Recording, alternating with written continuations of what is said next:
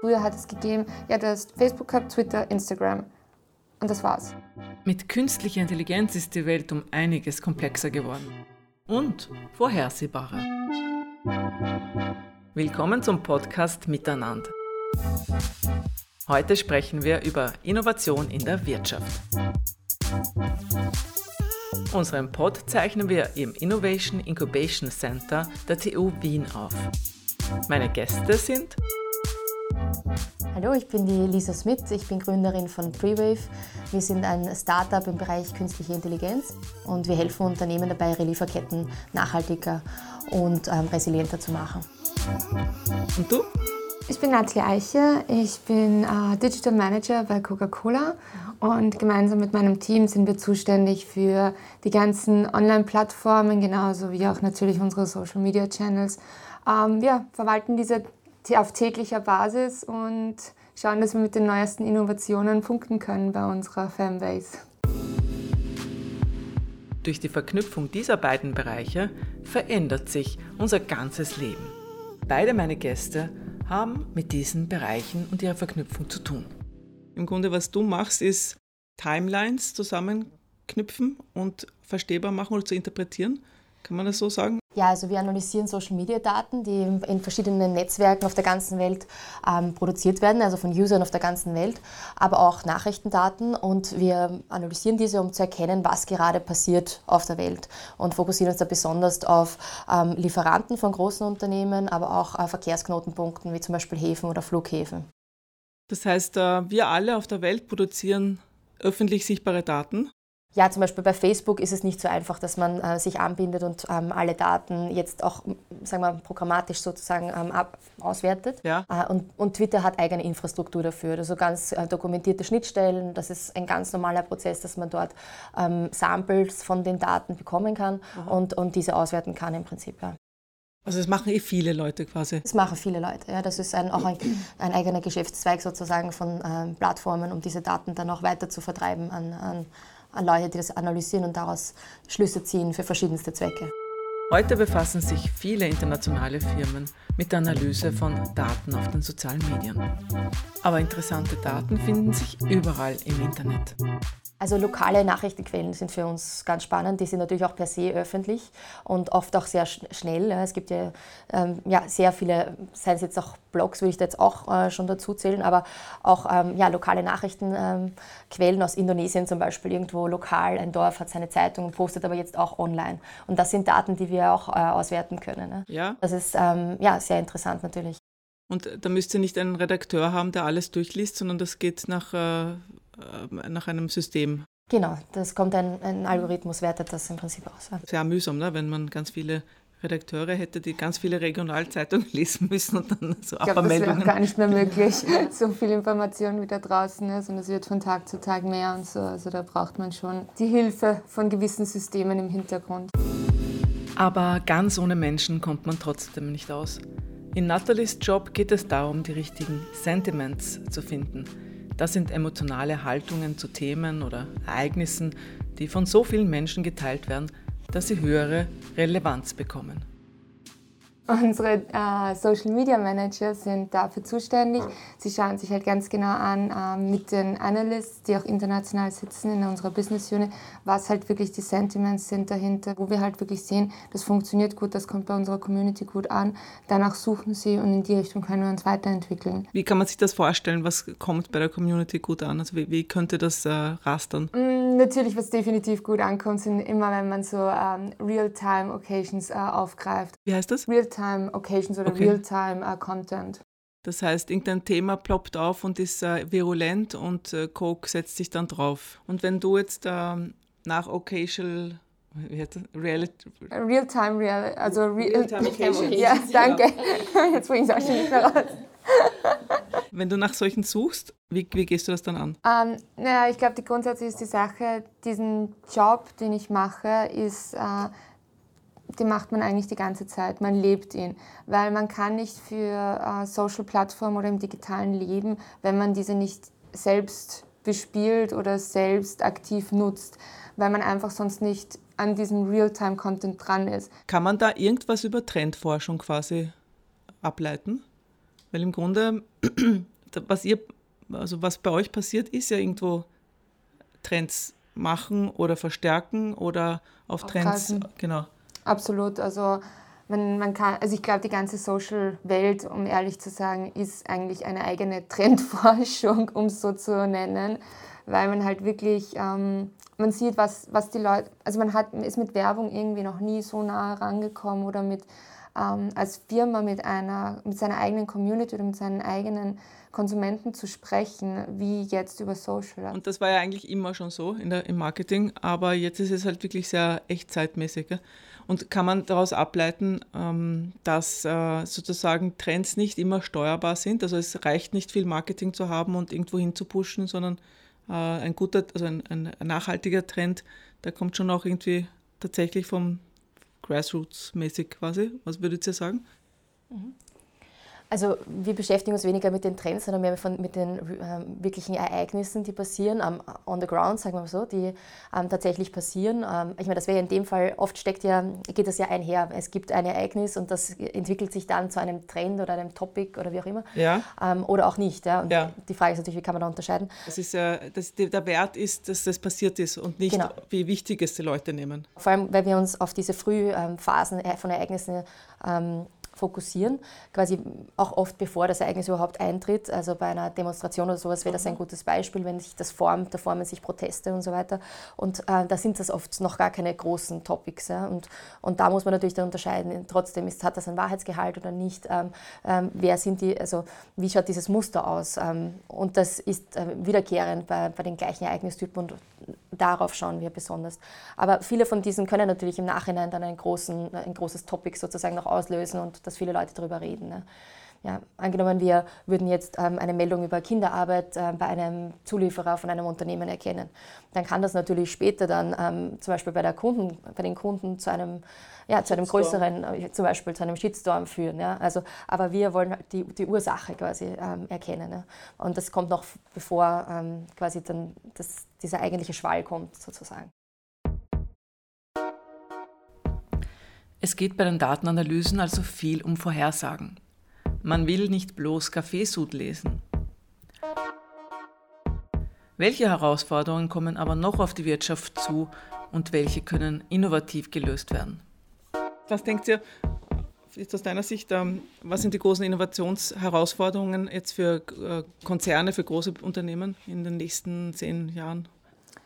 Ich glaube, ähm, was, was die größte Herausforderung ist, ähm, womit alle halt, also alle ist jetzt übertrieben gesagt, aber viele sicher momentan kämpfen was äh, sich in den Jahren noch mehr steigern wird, ist genau dieses, wenn du innovativ sein willst, dann musst du schnell handeln.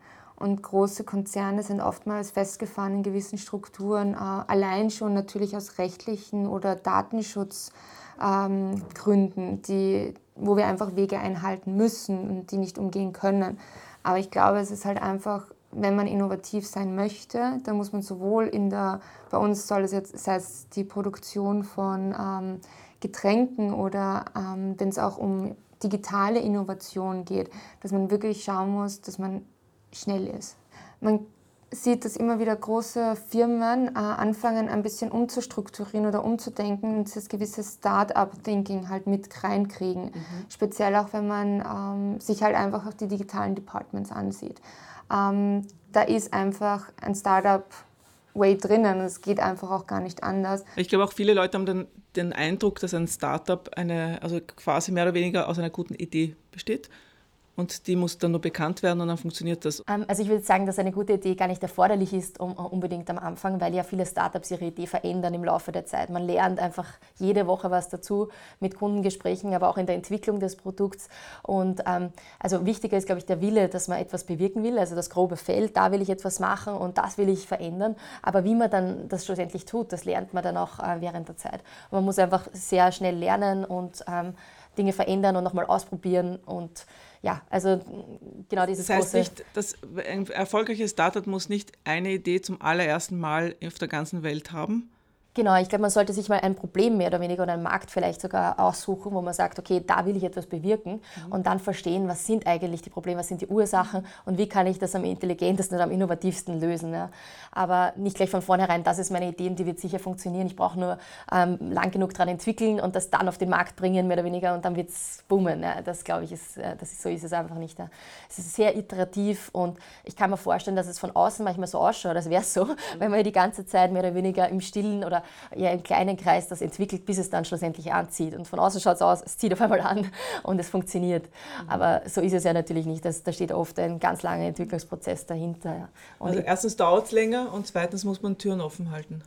Genau, also Türen aufhalten ist sicher nicht, nicht schlecht, wenn man nicht genau weiß, ähm, wo es hingehen wird. Auf der anderen Seite wird auch immer sehr wichtig in der Startup-Szene ähm, quasi erachtet der Fokus. Ja. Man sollte sich auch nicht zu viele Türen offen halten. Man sollte lieber in einem Ding sehr gut sein, als jetzt in sehr vielen Dingen mittelmäßig. Ja. Mhm. Sehr viele der neuen Techniken, wie zum Beispiel Sprachprogramme oder medizinische Auswertungstools, selbstfahrende Autos etc., würden nicht ohne Big Data funktionieren. Also ich denke, unter Big Data kann man den Trend äh, zusammenfassen, dass wir immer mehr Daten generieren auf der Welt, aber nicht nur Menschen, sondern auch äh, Maschinen, Sensoren, Devices. Wir generieren einfach eine, ja, gigantisch viele Datenmengen, die auch noch stetig ansteigt, also mit einer größeren Geschwindigkeit. Und aus diesen Daten jetzt Schlüsse zu ziehen, was zu lernen, ähm, allerlei Prozesse oder Aufgaben besser oder einfacher oder lustiger, wie auch immer zu machen, sagen wir so, besser zu machen. Ähm, da würde ich, ähm, das würde ich unter Big Data verstehen. Also nutzen wir diese großen Datenmengen, um sinnvolle Dinge damit zu machen. Gibt es nicht einige Dinge, die man erst anwenden kann, seitdem es Big Data gibt, oder beziehungsweise Computer gibt, die überhaupt schnell genug sind, dass sie die äh, äh, aufnehmen können und berechnen können? Absolut, zum Beispiel ja unser Unternehmen. Also das basiert auf dem äh, Umstand, dass es jetzt die Daten gibt, die wir analysieren können, mit denen wir wiederum Unternehmen helfen können, Dinge besser zu machen. Ähm, Wie ja, wäre das absolut. vor 20 Jahren gewesen? Gute Frage, ja. Ähm, da wäre es so gewesen, dass wir Leute gebraucht hätten, die Zeitungen sammeln zum Beispiel und schauen, äh, was passiert und das Ganze mit Post-its vielleicht auf eine Landkarte kleben. Ja. Das wäre der analoge Approach gewesen. Ja. Damit hätten wir vielleicht eine Reichweite erreicht von vielleicht, was passiert in einer Stadt sozusagen. Und jetzt können wir schauen, ja, ohne, ja, einfach in Sekundenschnelle, was passiert auf der ganzen Welt. Lisa und ihre Mitarbeiter arbeiten viel daran, den Algorithmus zu verbessern. Das System soll selbst verstehen, welche Ereignisse wirklich aussagekräftig sind. Ob wir zu dem Punkt kommen, dass ähm, wir gar keine Menschen mehr in der Pipeline brauchen. Ähm, das hängt auch davon ab, wie bei den Kunden die Anforderung ist der, an die Datenqualität. Wenn wir 100% Qualität liefern sollten, dann wird das schwierig werden. Mhm. Aber sollte es hier auf Kundenseite auch sagen, okay, die Geschwindigkeit ist mir wichtiger als die Qualität oder die, die Relevanz und ich kann auch selber noch entscheiden, ja, was heißt das für mich, dann würden wir da schneller hinkommen. Naja, da werdet ihr wahrscheinlich zwei verschiedene Arten von Kunden haben, dann, ne? Premium mhm. und... Genau, oder so, ja. Was uns auch kein Algorithmus heute vorhersehen kann, ist, wie es mit dem Algorithmus weitergeht. Wenn man sich denkt, äh, das, was ich heute mache, vor zehn Jahren konnte man in die Richtung gar nicht mal studieren, weil es das Feld nicht, ja klar, es hat Facebook gegeben in seinen Anfangsstadien, es hat natürlich auch andere soziale Medien gegeben, aber das war alles am Anfang. Hast du Facebook studiert? Ja, ja ich studiere es jeden Tag aufs Neue. ähm, nein, aber es gibt halt wirklich so, wenn man sich auch anschaut, Lehrgänge in Richtung äh, Social Media etc., ist halt immer die Frage, wie schaut das Ganze aus in zehn Jahren, in fünf Jahren? Ich, ich kann es nicht sagen. Ich sehe alleine, wenn, äh, wenn ich daran denke, mit was für Channels wir zusammengearbeitet haben die letzten Jahre. Unter anderem, da war plötzlich der Riesenhype von Snapchat da. Mhm. Ist noch immer für seine eigene Nische oder Altersgruppe ein großer Hype. Aber wenn wir das jetzt beiseite lassen und uns das Neueste, also Neueste unter Anführungszeichen anschauen, TikTok, ähm, das ist wieder eine ganz andere Welt. Und wenn man sich da eigentlich die Userzahlen anschaut, und man diese von Facebook und Instagram zusammenlegt, ähm, ist man noch nicht mal bei den Userzahlen von TikTok angekommen. Noch das einmal, so einen, TikTok, ist das äh, chinesisch oder? Ja, TikTok ist, äh, wurde in China gegründet, äh, hat aber Musically aufgekauft, mhm. was ja sozusagen, ja, wie soll man sagen, ähm, Wer Kinder hat, kennt's. Genau. Kennst du das? Nein, ich kenne es nicht. Ne? Das ist so wie, ähm, ja, Karaoke für online, mehr oder weniger, oder Mini-Playback-Show für auf Online-Art. Und ähm, es ist wirklich faszinierend, was da für ein Hype rundherum ist. Man lädt eigentlich ein Video von sich hoch, wenn man, äh, also grundsätzlich gibt es Challenges dort. Ähm, man lädt äh, unter diesem Challenge-Hashtag äh, sein Video hoch und nimmt sozusagen an dieser Challenge teil. Ähm, diese werden ausgerufen von vielleicht Influencern, es generiert auch ein, einfach ein Hype rundherum. Es gibt dort auch so riesen Influencer schon, die haben teilweise riesen äh, Follower Anzahlen, die größer sind als bei Instagram oder YouTube. Okay. Also es geht ein bisschen um Erlebnis und gemeinsam, oder? Aktivieren. Es ist also gemeinsam Content kreieren ähm, und es ist halt einfach ja, Interaktion mhm. und neue Sachen. Man hat auch, wenn man sich die App mal genauer ansieht, ähm, Sachen, die früher, wenn man vom Videoschnitt oder so ausgegangen ist, das hat Zeit gedauert oder die Videos, die halt, keine Ahnung, teilweise kreiert mhm. werden für Instagram, das ist halt wirklich große Arbeit, die dahinter steckt. Wenn man auf TikTok schaut, hat man da Schnittprogramme, macht schnell sein Video. Klar, ist auch Arbeit, möchte ich gar nicht in Frage stellen. Aber es geht alles so schnell plötzlich, wo wir wieder bei dem Speed-up der Zeit sind, dass man wirklich schnell sein Video online kriegt. Also es ist wirklich eigentlich ein eigenes Tool für ja, Videoschnitt teilweise. Also. Ja. Was uns vor zehn Jahren noch überfordert hat, wirkt jetzt im Rückblick fast schon simpel. Früher hat es gegeben, ja, du hast Facebook gehabt, Twitter, Instagram und das war's. Aber jetzt mittlerweile hast du so viele und sie werden immer größer und vor allem die junge Generation kommt mit, die wollen Neues. Kaum einer von den Jungen ist heutzutage noch auf Facebook. Ja, vielleicht haben sie einen Account, aber that's it. Aber wirklich halt die. ein Fake-Account, wo die Eltern dann äh, genau. beruhigt werden. genau. Weil die ja schon die ganze Zeit drauf herumstalken. Mit dem Angebot an sozialen Medien steigt auch die Notwendigkeit der Anbieter, die Nutzer mit allen Mitteln möglichst lang auf der Plattform zu halten. Instagram an sich möchte, also belohnt die Leute, die möglichst andere Leute dazu bringt, lange bei ihnen zu bleiben. Ja, absolut natürlich. Also ich glaube, das ist das Ziel von jedem, der eine App hat, äh, dass man seine Monthly Active Usage einfach steigert. Und umso länger und umso öfter jemand bei mir auf der App ist, umso relevanter ist es natürlich für mich und für alle, wenn man halt jetzt auch über Ads, Ad-Schaltungen und so auf Instagram und äh, Facebook spricht, ist es natürlich re relevanter, wenn man kann es auch für einen höheren Preis verkaufen, wenn mehr passiert. Und wenn ich jetzt 5000 Follower habe, aber es nicht schaffe, dass die Leute lange auf meinem Account bleiben, dann werden meine Sachen, die ich poste, nicht allen meinen Followern gezeigt werden. Also es kann ja der, der die App äh, Provider selber entscheiden. Ne? Genau, also das ist halt ein komplexer Algorithmus, der dahinter steckt, der immer wieder auch erneuert, adaptiert wird. Also leider wissen wir nicht, wie er genau funktioniert. Das würde uns, glaube ich, allen sehr helfen. Mhm. Aber ja. Ich, ich denke mir da schon auch ein bisschen, ähm, könnte man nicht darüber diskutieren, ob das nicht ein bisschen transparenter sein sollte? Weil auch Werbegelder, ich meine, ich möchte die nicht irgendwo reinstopfen, wo ich nicht weiß, äh, ob sie wirksam sind. Also teilweise helfen sie einem ja dann auch, weil sie auch verstehen, dass man, dass, dass, dass es Leute abschrecken, äh, da zu investieren, wenn sie nicht ein bisschen helfen. Google ist ja da überhaupt sehr offen, da gibt es ja Gratiskurse und so. Aber ein bisschen Geheimnis machen sie schon drumherum. Ähm, ja, was denkst du darüber? Ich denke, dass man da auf jeden Fall darüber diskutieren kann, sollte das transparenter sein. Ich sehe aber auch die Schwierigkeit, ähm, da steckt Machine Learning-Algorithmen dahinter. Das heißt, die optimieren irgendein gewisses Ziel, zum Beispiel die, die, an, die Zeit, die sich ein User das ansieht. Also einerseits sind diese Algorithmen auch selbst für die Entwickler nicht mehr hundertprozentig durchsichtig. Ja? Ist das so? Das, du, du, bist jetzt Expertin und sitzt da und mhm. weißt das. Also Genau. Also prinzipiell weiß man natürlich schon, welche Algorithmen man baut, aber es gibt dann ähm, bei Machine Learning Modellen, die werden auf Basis von Beispielen trainiert. Ja. Und da gibt es äh, Modelle, wo man nicht mehr nachvollziehen kann, warum die Maschine jetzt diese oder jene Entscheidung trifft. Eigentlich eine mathematische Sache. Ja. Aber man kann dann als, das funktioniert anders als regelbasiert, dass man sagt, immer wenn Input A ist, ist Output B oder sowas. Also das ist halt ein anderes System und das ist für die Entwickler oft nicht mehr nachvollziehbar. Und das, da gibt es auch sehr viele Diskussionen in der Forschung darum, sollten Machine Learning Algorithmen nachvollziehbarer werden. Ne? Ja. Weil natürlich, ähm, also Social Media ist eine Sache, aber auch bei Banken, Kreditwürdigkeit, äh, auf allen möglichen Ebenen werden Entscheidungen durch Maschinen getroffen. Wenn wir selber nicht mehr nachvollziehen können,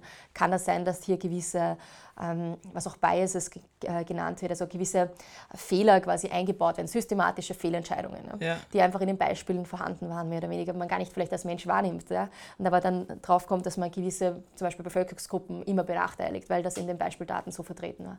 Und das ist natürlich eine große Diskussion. Also sollten die Algorithmen selber transparenter werden. Und wenn ich jetzt meine Algorithmen, wie ich meine Daten anzeige, äh, preisgebe, dann kann das natürlich, können das andere Konkurrenten natürlich übernehmen. Ne? Das wäre, wenn man jetzt sagen würde, die Rezeptur müsste mhm. Jetzt bekannt gegeben werden, dann äh, wäre eigentlich viel besser für uns Kunden, wenn das transparent wäre. ich will nicht sagen, was im Coca-Cola drin ist sozusagen, aber das ist ja auch ein, ein, ein wirklich sehr gutes, äh, gehütetes Geschäftsgeheimnis. Solche Maschinen steuern aber teilweise nicht nur Firmenziele, sondern auch die Meinungsbildung ganzer Nationen. Du kannst quasi mit recht wenig Geld eine große Sickermacht bekommen, die ja die, Stimmung wirklich verändern kann. Und solche Dynamiken sollten ja dem Volk bekannt werden, weil sie dann anders mit dem Medium umgehen und also selbstreflektierter die Dinge lesen. Also ich, ich denke mal, da, da, da, gibt es eine Informationsnotwendigkeit.